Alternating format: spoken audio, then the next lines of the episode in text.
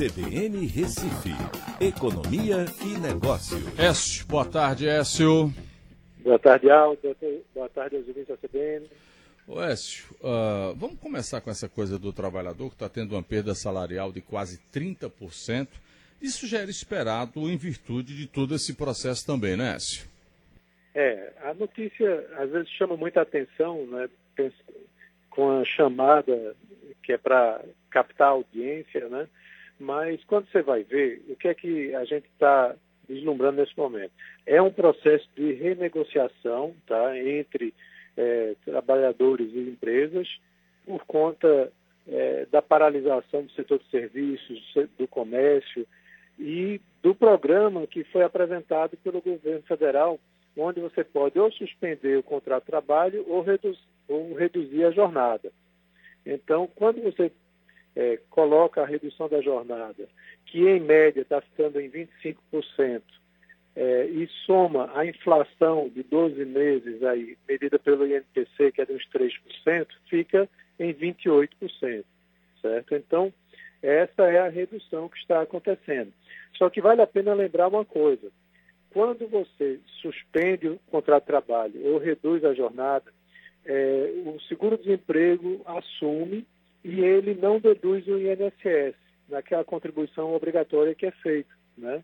Então, em alguns casos, por exemplo, trabalhadores que recebem o salário mínimo, eles têm um ganhozinho de renda aí de 2, 4 ou 6%, dependendo do tamanho da redução da jornada ou da suspensão do contrato também, certo? Então, é, tem alguma perda, mas essa perda está sendo substituída com o apoio desse programa. Esse é um programa que eu diria que, é, de certa forma, tem dado certo temporariamente para evitar o número de demissões que a gente já sabe que é alto, ele poderia e provavelmente seria ainda muito mais alto se esse programa não entrasse né, para solucionar um pouco esse problema. Agora, o, o S, por outro lado, ontem eu vi o presidente da Associação de Bares e Restaurantes, a Brasel, Isso a dificuldade que os bares e que os restaurantes estão tendo para conseguir acesso ao programa junto ao governo é um negócio impressionante. E o problema vai para os bancos também. O pessoal não está facilitando e a situação é muito séria, viu, Écio?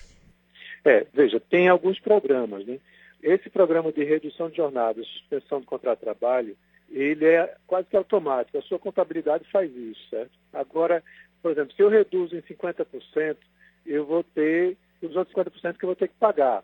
Aí é onde entra o recurso de um outro programa que financia a folha.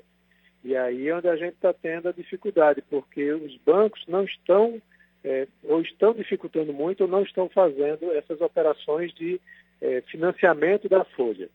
E o dinheiro para capital giro, aí é que complica mais ainda, né? Verdade. Agora veja, a gente está vendo já a retomada uh, dos negócios né, em alguns locais de maneira protocolar. Essa retomada ela vai ser, uh, creio que mais lenta do que muito especialista estava esperando, né, Écio?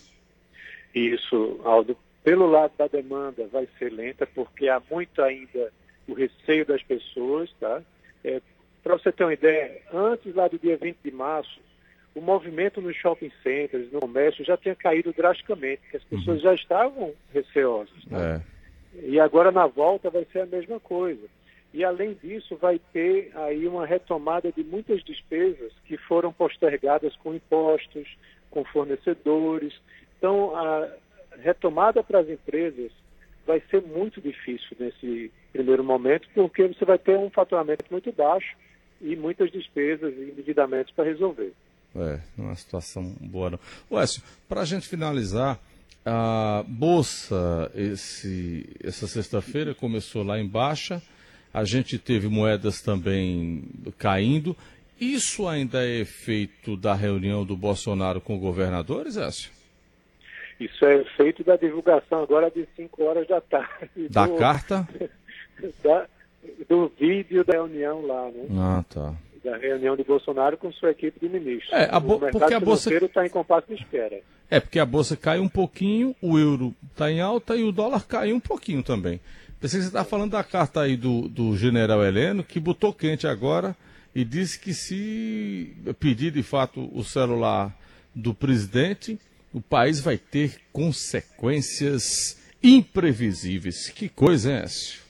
É, isso só traz mais turbulência, né? Mas a grande é? espera hoje do dia no mercado financeiro é depois do fechamento, graças a Deus, né? A gente fosse no meio do. como a entrevista de Moro, né, que derrubou o mercado. Olhe, definitivamente o Brasil não é um país para amadores, viu, Écio? Não, e para ser estudado são muitos anos.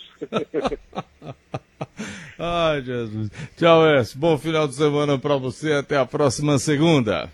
Para todos nós. Um abraço. Até segunda. Tchau, um abraço. Economia e Negócios, na CBN Recife.